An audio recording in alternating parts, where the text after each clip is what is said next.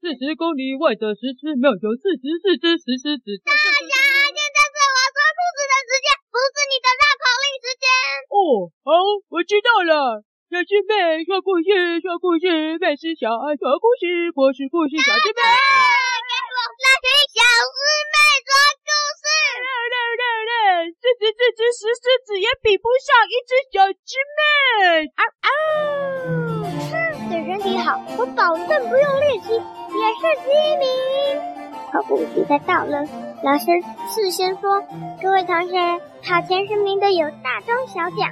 但是最后一名也有惩罚哟，老师就要请大家准备，预备，Go！咻！一阵风吹过，小狗原本落在第四名中，但是它奋力向前冲，原本领先的小豹，它只是爆发力强，并没有那么厉害，所以渐渐的就被跟在后面的小马追上了。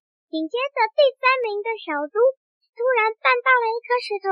摔得四脚朝天，小狗赶快冲过去把小猪扶起来，然后立刻向前猛冲。其他同学也跟着向前猛冲，咻砰！还一脸骄傲的熊，才发现他落在最后一名，才奋力向前冲。但是他离倒数第二名的同学也隔了一大段距离。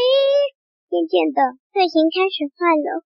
小狗领先第一，终于跑道结束了。哔哔，老师公布名次：二十三个同学，第一名小狗，第二名小马，第三名小猪，第四名小豹，第五名小鸟，第六名小鸭，第七名小蛇，第八名小鸡，第九名小猴子，第十名蚱蜢，第十一名瓢虫。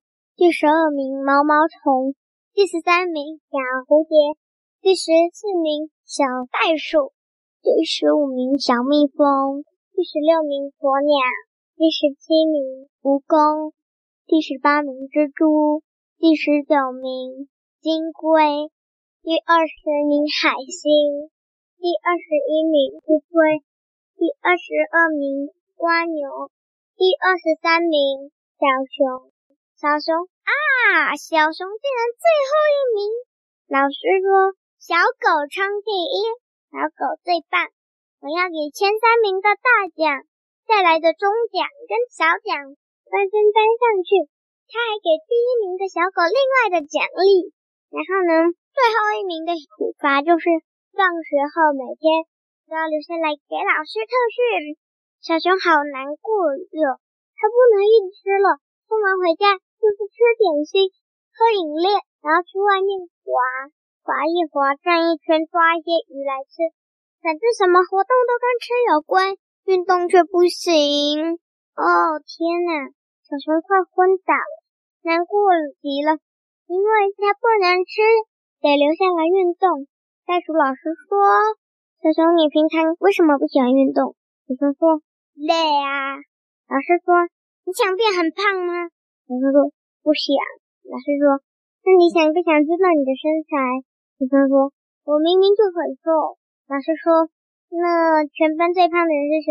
小熊说，小猪。老师隔天就叫小猪放学也留下来说，好，你们来比谁身材胖。小熊发现小猪比他瘦，于是每天他都讲一个同学，隔天那个同学都跟他比比较瘦，终于他把全班讲完了。他说：“好啦，我最胖，那我有什么办法？”老师说：“多运动。”小熊说：“哎呦，运动很烦呢。”老师说：“不然，不然你就真的真的那么胖，而且身体不健康，还会生病。”小熊突然想到，之前班上流行传染病，他第一个得病，也是最后一个好起来的。平常有在运动的小狗啊、小猪、小马之类的都没感染，甚至根本没事呢。